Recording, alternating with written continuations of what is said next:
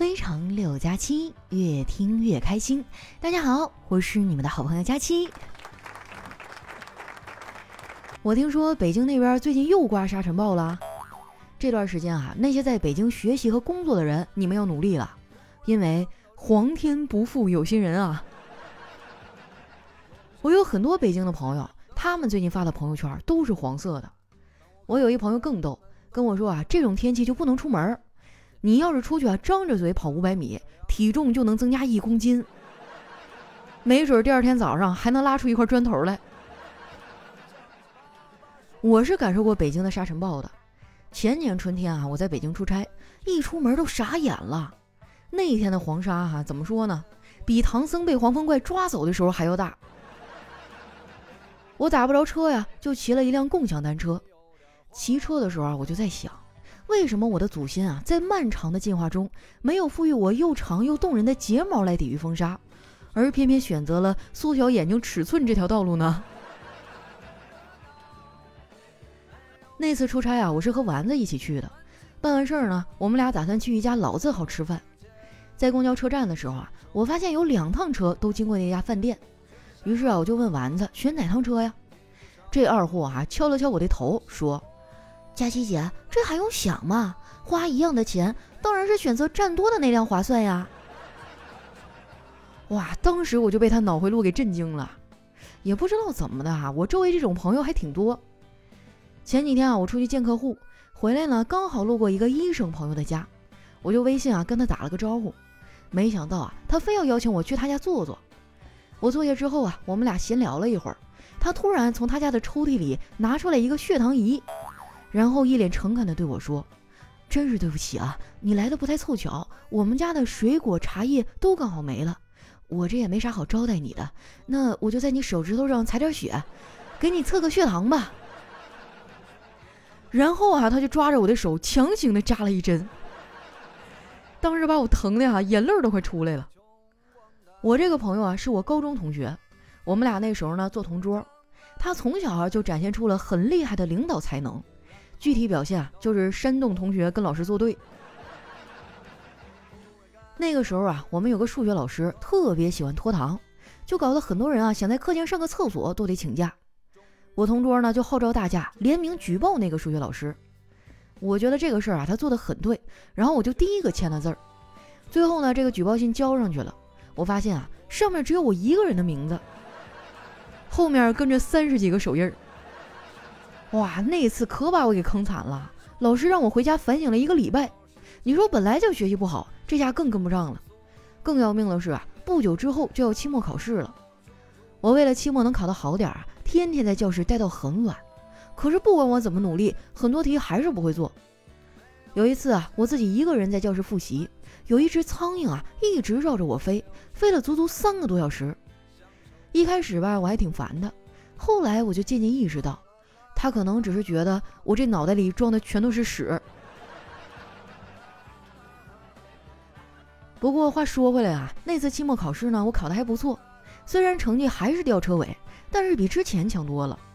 结果我们班主任还是批评了我，我当时特别的委屈。班主任啊，看我眼泪都要掉下来了，就语气放缓了，跟我说：“佳琪啊，老师也看到你的努力了，可是你这个分儿还是哪儿也考不上啊。”我批评你是怕你骄傲，觉得我不理解你，很委屈是吗？这个世界就是这样的。你看数学题有人理解吗？他委屈了吗？听他这么一说呀，我这心情瞬间就好多了。所以接下来呀，我要插播一段小广告。是不是突然来这么一下子？感觉好像彻月了。说实话，我也是。以前小的时候吧，总盼望着快点长大啊，能像大人一样去上班工作，自己挣钱花。可是真正步入社会以后，反而觉得还是上学的时候轻松。有一些人啊，可能会觉得上学好像没啥用。很多大老板啊，也都是白手起家，没上过什么学呀。我觉得这话说的不太准确。郭德纲说过一句话，我觉得很对哈。大概意思是呢，你可以不上学，但是不能不学习。你看我哈，我就一直坚持学习。业余时间呢，没事我就看看书啥的。今天早上我们家突然停电了，我爸就过来叫我，让我去物业看看是不是我们家欠电费了。我并没有起来，而是窝在被窝里啊，拿出了手机，打开 WiFi。哎，我发现这列表里啊空荡荡的，然后我就伸了伸头啊，对着外屋大喊：“爸，是小区里停电了，不是咱们家欠费了。”说完啊，翻个身继续睡。看着没？这就是知识改变命运。现在很多年轻的家长啊，都已经意识到知识的重要性。为了不让自己家的孩子输在起跑线上，从孩子两三岁起啊，就开始给他上早教课。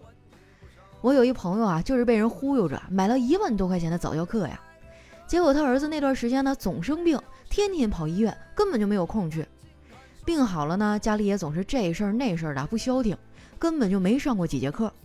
你说那么多钱都花出去了，课却没上多少，他们两口子啊，越想越亏。这俩人研究来研究去，最后想了一个绝佳的办法，挽回了损失，那就是生了个二胎。你看看，人家都生二胎了，我连个男朋友都没有。现在公司里啊，也就剩我和小黑两条单身狗了，其他的啊，不是有对象，就是已经成家立业了。前两天啊，小黑不知道怎么了，突然叫我出去吃饭。这种万年的铁公鸡拔毛，我怎么可能错过呢？对不对？高高兴兴就去了。酒过三巡啊，我有点上头了，就开始数落起小黑来。我说：“黑哥呀，你知道你为啥单身吗？”小黑说：“为啥呀？因为你太抠了。哪个女孩会喜欢你这样的吝啬鬼啊？”小黑说：“那我还不是为了省钱买房吗？我现在好多了。刚出社会的时候，我更节俭。”我就笑了，我说：“那你那个时候为了省钱做过哪些现在都忘不了的事儿啊？”听我问到这个啊，小黑的眼圈都红了，说：“跟女朋友分手呗。”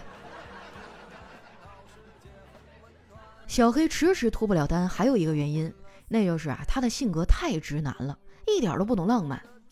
我之前啊跟他出去玩过一次，期间呢想让他给我拍两张照片，我好发朋友圈，结果啊没有一张能看的。在这儿呢，我要跟广大的男性朋友说个事儿：你摄影技术差呢，其实也没事儿。很多男生啊都以为只要把女人拍丑了，他们就会生气。其实大多数的女孩啊不会因为这个轻易生气的。女人生气的原因真不是因为某个男生啊摄影技术不好，而是他不承认自己的摄影技术差的同时，还要补上一句：“我真的挺会照相的，主要是你就长这样啊，能让我怎么办啊？”很多人都问过我啊，说我也单身，小黑也单身，为什么就不能凑合一下呢？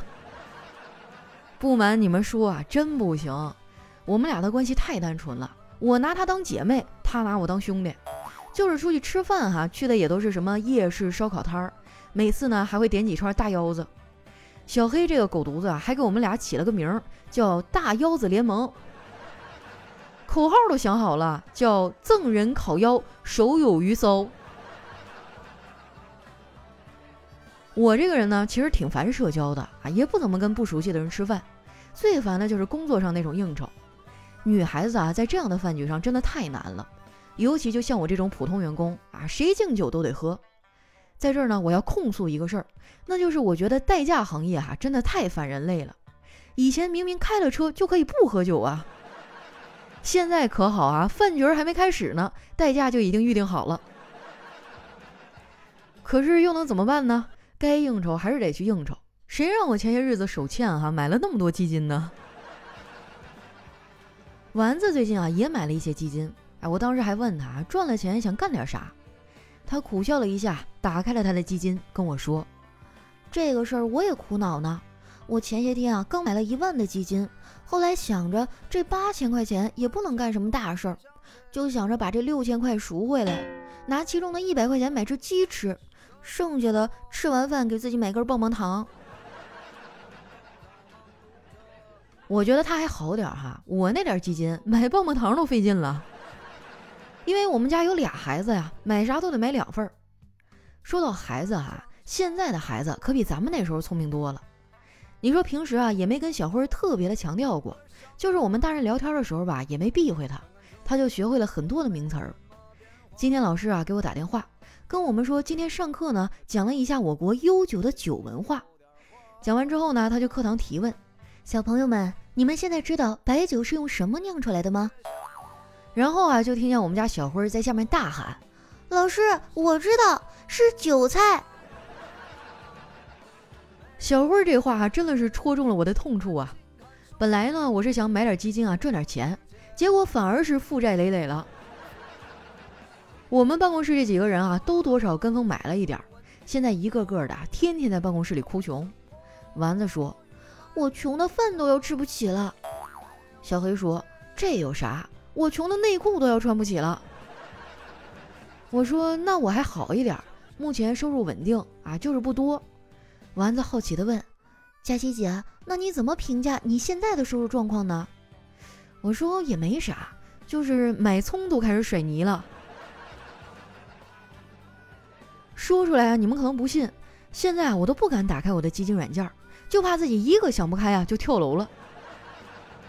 因为这个原因，我最近工作上啊也特别不顺利。好在最近啊，人力小姐姐忙着春季招聘，也没啥功夫管我们。公司前两天啊，还上了一套考勤请假系统。这个申请栏上呢，有一个很大的放大镜。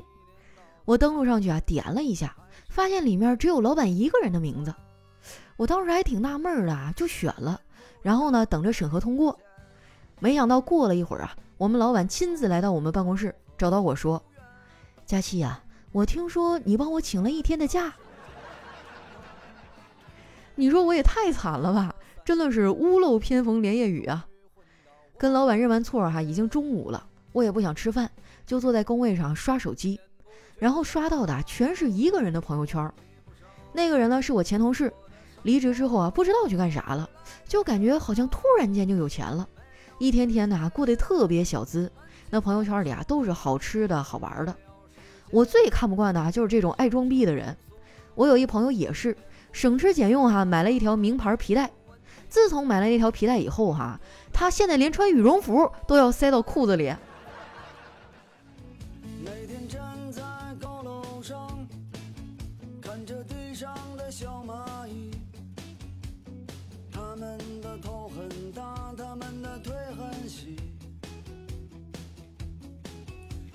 们拿着苹果手机，他们穿着耐克阿迪。一段音乐，欢迎回来，这里是喜马拉雅出品的《非常六加七》。喜欢我的朋友呢，记得关注我的新浪微博和公众微信，搜索“主播佳期”，是“佳期如梦”的佳期。那有什么好玩的段子啊，记得留在我们下方的留言区。接下来时间呢，看一下我们上期的留言。首先这位呢叫潇潇，他说：“谢谢你啊，佳期，听你节目两年多了，今年我也脱单了，十五号呢就要领证结婚了，祝你也早点脱单，越来越瘦，早点找到一个爱你的小帅哥。”哇！我一时间竟不知该心酸还是该祝福啊！为什么听我节目的朋友都找到对象了？下面呢叫爱三人士，他说：“佳期啊，十七号是我的生日，也听了你好几年了，希望你能祝福一下，谢谢佳期姐，祝佳期越来越瘦，工作顺利，找到男朋友。”哇！今天你过生日啊？那不对，今天是十九号。哇，前天你过生日啊，祝你生日快乐哈！虽然咱们这个祝福送的晚一点儿，但是我的心意哈绝对没有减少。希望你在新的一年呢能够开开心心、健健康康哈，工作和学业都顺利哈，能够找到一个爱你的人。下一位呢叫云墨，喜欢添加期。他说：“佳期啊，这两天我去检查眼睛，那医生给我滴眼药水，说是做什么散瞳，结果我就啥也看不清了，像瞎子似的。结果呢很严重，左眼二百七十五度，右眼三百，配了一个眼镜。我妈就不让我看手机了，评论的时间都是求我妈的。你说我该怎么办，视力才能恢复呀？能不能做激光手术呢？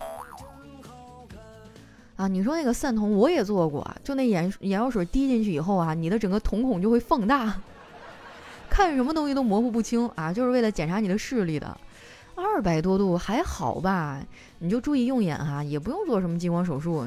你说你又不是七八百度、一千来度，你做它干嘛呀？还遭一回罪。保护视力哈，就是嗯少玩手机啊，少看电视，然后那个经常做一做眼保健操什么的。恢复好像是不太可能了哈，但是你可以让它不再长下去了。下一位呢叫佳期伊粉儿，他说：“佳期啊，听了你四年的声音，感觉你很亲切，就像有个可以倾诉的地方。我年前结婚了，现在怀孕了，每天在家好无聊。他去外地上班了，我一个人在家，面对他的家人，难免有点不知所措。可能是现在才到这个新家的关系吧。我也并不是讨厌，只是这种感觉呢有点无助，又可能是怀孕的关系。想到一些事儿啊，我都控制不住我自己的眼泪。”你不用给自己找理由哈，你说一个女孩儿到了一个陌生的地方啊，和嗯以前从来没有过交集的家人们生活在一起，那肯定会不舒服呀。那你有没有什么朋友啊？多出去走一走哈，交一些新的朋友是吧？没事出去跟闺蜜逛逛街。既然无法面对呢，那就减少交集啊，就平时多做点自己的事儿。还有你老公啊，你也多跟他说说啊，有空的时候尽量多抽空回来陪陪你。怀孕这个期间真的心里很敏感，有好多的女人都是那个时候得抑郁症了，你可得注意点啊。下面呢叫爱留言的小仓鼠，他说：“说实话哈，前几天呢去参加夏令营，本来以为呢能养些好习惯回去，比如说早睡早起呀，啊每天锻炼什么的。结果我万万没想到，回来的时候呢，该懒还是懒。”不叠被子，不早睡，早上还赖床，唯一养成的习惯，就是一到饭点就冲向餐厅，就怕没菜了。你说再这样下去啊，我是不是也要变得和你一样成为胖子了？瞎说！你以为我的胖光是吃饭养成的呀？我还有熬夜，我这是过劳肥。其实我的骨子里是个勤劳的人啊。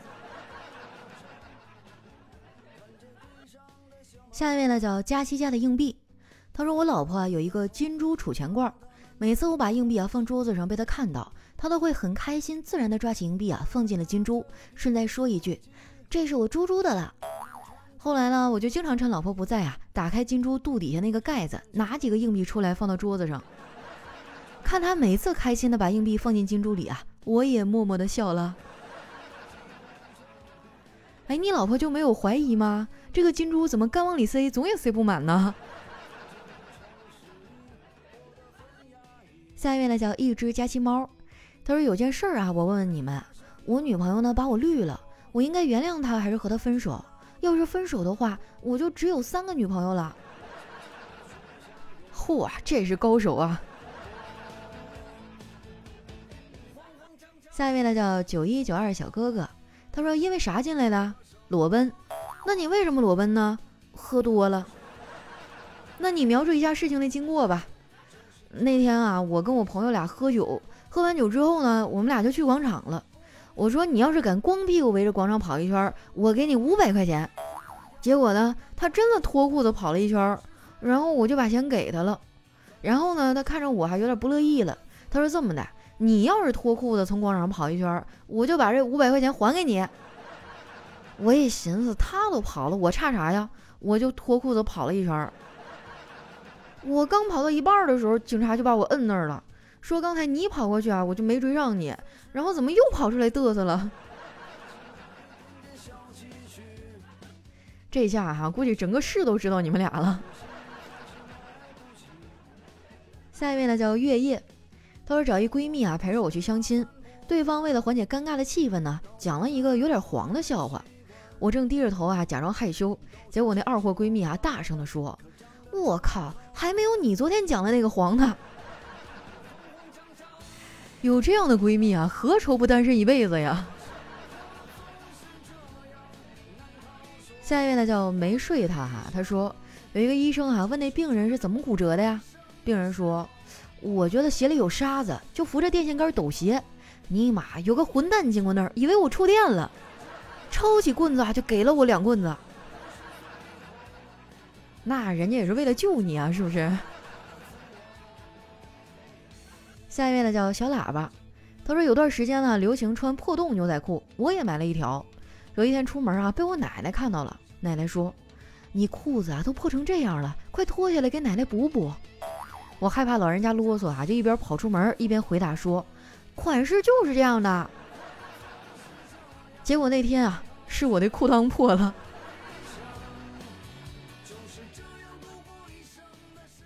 下一位呢叫百里守约和春野樱，他说一个体弱男呀，经常在学校被人欺负，早上呢被同班同学欺负，放学呢被别的班欺负。于是有一天啊，他偷偷带了一根绳子，跑到一个荒郊野外，把绳子挂在了树上，然后坐在上面荡起了秋千。真的啊，心情好多了。面对这个校园暴力哈，一定要勇敢的抗争。你去找老师啊，跟你的家长说啊，或者是协调一下转个学。同时，你也要反思一下，是不是自己的性格上有些问题，比如说太软弱了，太好说话了。但是不管怎么样哈，一定不要忍着憋着，好不好？有问题及时的联系老师和家长。下一位呢叫佳期，我爱你。她说地铁上人很多，我在闺蜜的耳边啊轻声的抱怨，我脚都站麻了。闺蜜听了立即大声说：“什么？你都怀孕三个月了？”我正一头雾水的时候啊，车上的人纷纷站起来给我让座。可真是个小机灵鬼呢哈！当然哈，你这个肚子多少也是有点料啊。下一位呢叫狮子流星，他说一哥们儿啊坐马路边上等公交，公交来了发现腿麻了，一瘸一拐的上去了。公交上一小姑娘非要让座，哥们儿比较内向啊，不好意思当那么多人争执，就坐下了。一会儿到站了啊，发现腿好了，但是呢让座那姑娘还在，这面子上过不去啊。我那哥们儿又一瘸一拐的下去了。哎呀，要保护这个世间善良的心啊！下一位呢，叫佳期的陆墨，他说单位啊有一个快六十就要退休的大叔，是个大烟鬼，经常看到他躲到洗手间里还当老烟枪。但每次啊他老伴来单位找他，他都慌慌张张啊立马把烟掐了。我就问他是不是怕老婆呀？大叔回答说：“我从来不在喜欢的女生面前抽烟。”哇！当时我真的被他萌到了。我第一次看人啊，把怕媳妇儿说的这么清新脱俗。下一位呢，叫佳期，头发非常油。你怎么知道的？他说我哥呀暗恋一个女孩，有一天呢，他去试探那个女孩，问你喜欢什么样的男孩啊？那女孩说要投缘的。我哥无奈的说，非要投缘的吗？扁一点的行不行啊？我看你这个脑型是够呛啊。下一位呢叫千山人迹，他说在家里啊做完饭想把这个抽油烟机关了，但是一瞬间呢忘了这个抽油烟机怎么说，就跟我妈说：“妈，帮我把那个抽风的关了。”你妈疑惑了：“啥？你让我把你关啦？”下一位呢叫咕咕豆讲故事，他说小女孩哭着说：“我迷路了，找不到家在哪儿，回不去。”这个警察叔叔走过来说：“那你家在什么地方啊？在楼上。那你爸爸叫什么呀？亲爱的。你妈妈叫什么呀？宝贝儿。那你家里还有谁呀？还有我。”警察说：“那你叫什么呀？我叫乖乖。”哎，我之前听过一个办法哈，就是弄一个小布条，把你们家地址啊，还有大人的联系方式啊，写在那布条上，然后缝到孩子的衣服兜里啊，啊，或者是其他的什么隐蔽的部位，然后以后万一说真走丢了哈，遇到什么好心人啊，什么翻一翻孩子兜里，发现啊有家长的联系方式，这一招呢，同样也适用于哈那些这个，比如说老年痴呆的老人啊，啊岁数大的呀，可能走着走着糊涂了那种，我感觉还挺好用的啊。下一位呢叫佳期的大宝贝儿啊，他说一个女子哈拿着一张支票到银行兑现，出纳员说：“你能证明是你本人吗？”这女子听了哈就很困惑，掏出一面镜子照了照，说：“没错啊，是我本人。”那可能是过个年胖了。下一位呢叫贾娜娜娜娜哈，她说上数学课的时候呢，老师问我们一道题。请问一件商品原价五十元，现降价百分之十，再提高百分之十，请问这件商品啊是涨了还是跌呢？老师刚念完啊，一个男同学就大喊跌，全班同学异口同声的喊哎。下一位呢叫伤心过分，他说记得有一次哈，我们老师在讲课的时候看了一下手机之后，就把手机呢放到了讲台上。就在他讲着讲着课的时候呢，老师手机上的这个 Siri 哈突然就叫了起来，说：“我不知道你在讲些什么。”顿时哈，班上所有的同学都笑了起来。我觉得 Siri 哈有时候还挺智能的。有一次我问他，我什么时候能找到男朋友啊？他居然跟我说：“别灰心，总会找到的。”来看一下我们的最后一位啊，叫广州大叔幺六八。他说昨天啊去医院了，想把心补一补。医生说啊，你伤的太厉害了，没法补，还是把它取了吧。我说行吧。医生又说啊，连肺也一块取了吧。我说怎么了？医生说啊，现在这个社会没心没肺的人能活得久一点。我想了一下，也是，反正要弄就一起吧。等把心肺都拿出来啊，感觉轻松多了，因为以后再也不会有心痛的感觉了。没心没肺多好。昨天晚上我躺在床上想了一晚上，总是觉得还差了点什么。今天想起来了，后悔当时啊，怎么没有连长度也都掏了，省得牵肠挂肚的。哎呀，其实身边有很多人啊，都是那种看起来大大咧咧、没心没肺的，实际上呢，心里还挺敏感的。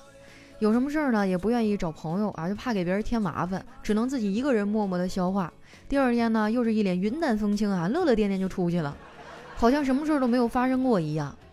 其实有的时候吧，该打电话打电话，该倾诉的时候倾诉。你不说，怎么别人会知道你心里难过呢？对不对？